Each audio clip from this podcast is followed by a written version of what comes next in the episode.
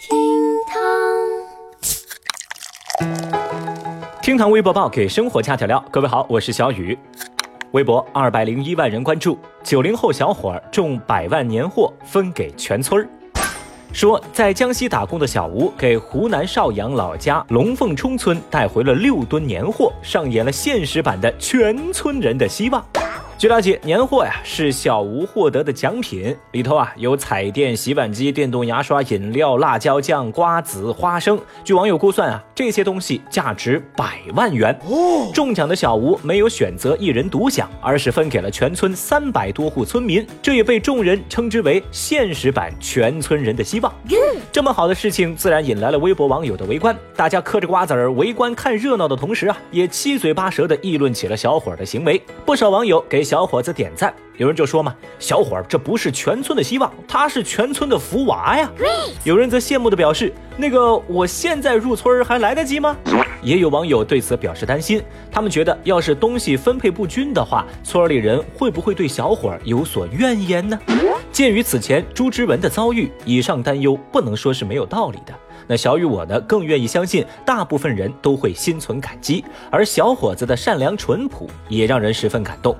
但是啊，当小雨在追根溯源之后，就发现，嗨，这个抽奖活动啊，它本身的规则就是一人中奖，全村共享六点六六万吨的年货。所以最后呢，我就祝大家新年快乐吧！来吧，转发这个小伙子，沾一点福娃的喜气儿吧。微博六十三万人关注，木兰编程语言造假。日前有媒体报道说，由中科院自主开发的编程语言木兰正式的发布。要知道，编程语言被誉为构建信息技术生态的基石，而到目前为止，所有的主流编程语言全是国外开发的。哦，那么根据木兰科研团队介绍说，木兰是定位于面向智能物联应用，采用最新的编程语言设计理念和编译技术的程序设计语言，能够成倍的提高应用的开发效率。而这个编程语言由编译组完全。自主设计、开发跟实现，与之配套的编译器和集成开发工具也完全由团队自主实现，是真正掌握核心技术的编程语言。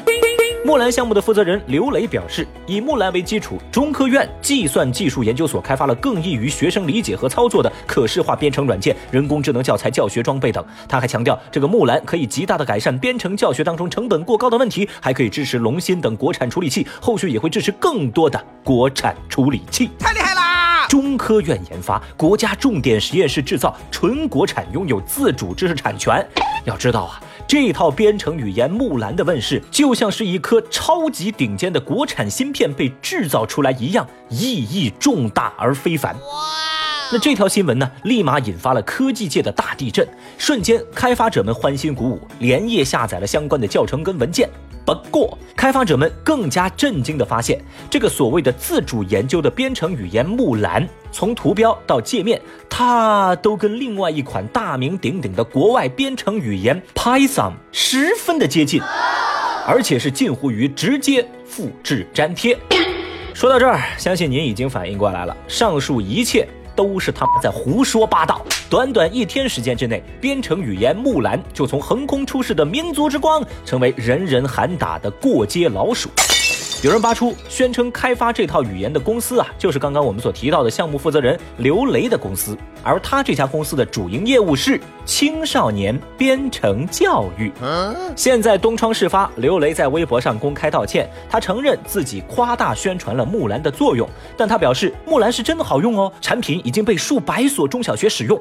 我的本意就是木兰培训青少年编程是超棒的哟。对不起，sorry。这副嘴脸直接让微博网友们。炸裂！相关微博的评论区留言，在这儿小雨就不念了，因为全是敏感词汇，反正都会被逼掉啊。在人民日报官微点名批评之后，中科院回应，当事人已经被停职调查。就在刚刚，小雨我去中科院计算所计算机体系结构国家重点实验室的网站上去查了一下这位一级工程师刘雷博士的资料，官方的介绍可以说是高度评价了这位博士。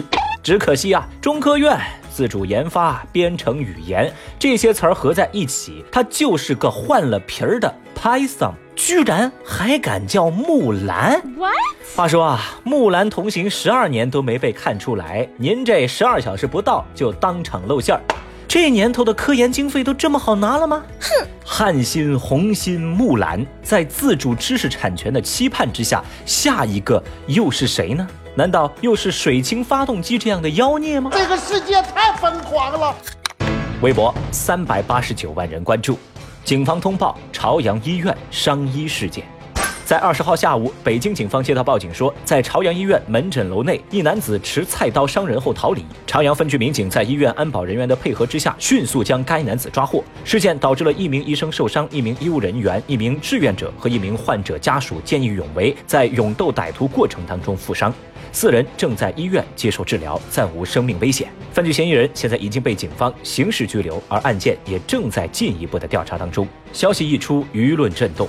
受伤医生多年前的善举，现在也在网络上广泛流传。目前大家非常关心受伤医生的情况，而微博网友们也集体呼吁，必须严惩凶手，保护好医务工作者，建议在医院设置安检程序和措施。讲真的，我们每个人一辈子的生老病死，在每一个环节都需要医院，需要医生。如果说连他们的安全都得不到保障，我不知道我们每个人的生命又能交给谁来守护。微博四百二十六万人关注，境内确诊二百一十七例新型冠状病毒肺炎病例。截止到二十号的下午六点，我国境内累计报告新型冠状病毒感染的肺炎病例二百二十四例，其中确诊病例是二百一十七例，武汉一百九十八例，北京五例，广东十四例，疑似病例七例，四川两例，云南一例，上海两例，广西壮族自治区一例，山东一例，日本通报确诊病例一例，泰国通报确诊病例两例，韩国通报确诊病例一例。这个新型的冠状病毒肺炎的事情呢，让不少人心中惴惴。据说这两天各平台的口罩销量也是超级高。在此，小雨特别提示各位，戴口罩确实是有效阻断病毒传播的方式之一。对于医生来说，推荐选用医用外科口罩或者是医用防护口罩，也就是 N95 或者是 KN95 级别的口罩。那如果是去公共场所的话，建议佩戴医用外科口罩足矣。不必过度的去防护。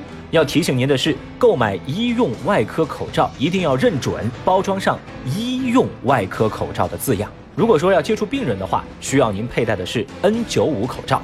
记住，N95 口罩是一次性口罩，其防护级别指的是对0.075毫米以上粒径非油性颗粒物防护率大于等于百分之九十五。这不是意味着它对细菌的过滤大于等于百分之九十五，大家一定要记清。朋友们，不要恐慌，重在做好预防，少到人流密集的公共场合，出门要戴好口罩，勤洗手，做好个人卫生的防护。